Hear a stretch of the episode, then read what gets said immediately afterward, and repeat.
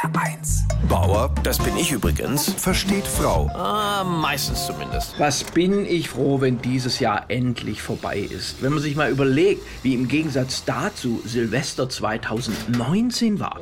Ich weiß noch, da bin ich mit meiner Frau in edelster Garderobe zur Party bis morgens um vier und dieses Jahr meine Frau und ich haben uns gestern Abend allen Ernstes überlegt, welchen Schlafanzug wir an Silvester anziehen.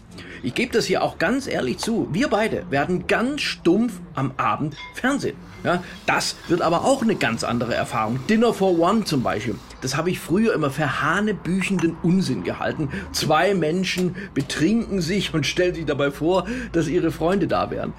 Und jetzt ist das tatsächlich so. Bah, Mensch, das war schon ein irres Jahr. Was verrücktes Zeug wir auch 2020 gemacht haben. Ich hätte zum Beispiel nie gedacht, dass ich mal mit einer Maske im Gesicht am Schalter bei einer Bank Bargeld hole.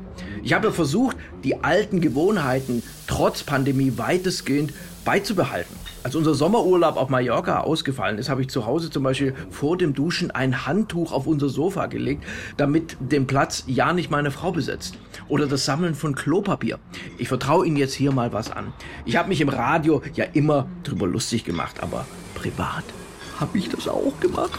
Und jetzt ist es so, für mein Sammelalbum fehlt mir aus der Serie vierlagig mit Mandelmilch äh, Blatt 7, Blatt 48 und Blatt 163. Wenn die jemand gegen Blatt 8 und Blatt 52 aus der Super Soft Deluxe Edition mit fünf Lagen tauschen möchte, dann seien Sie doch so gut, melden Sie sich einfach bei HR1, die habe ich nämlich doppelt. Aber 2021 fängt was Neues an. Und ich wünsche Ihnen von ganzem Herzen, bleiben Sie gesund und vor allem bleiben Sie bei Trost. Betrinken Sie sich an Silvester, was das Zeug hält, damit das alte Jahr vollumfänglich aus dem Gedächtnis gelöscht wird. Weil wenn ich eins gelernt habe in der Krise, wo Wein ist, ist auch Hoffnung. Und dir 2020 sage ich ganz offen und ehrlich, verpiss dich und lass dich nie wieder blicken. Bauer versteht Frau.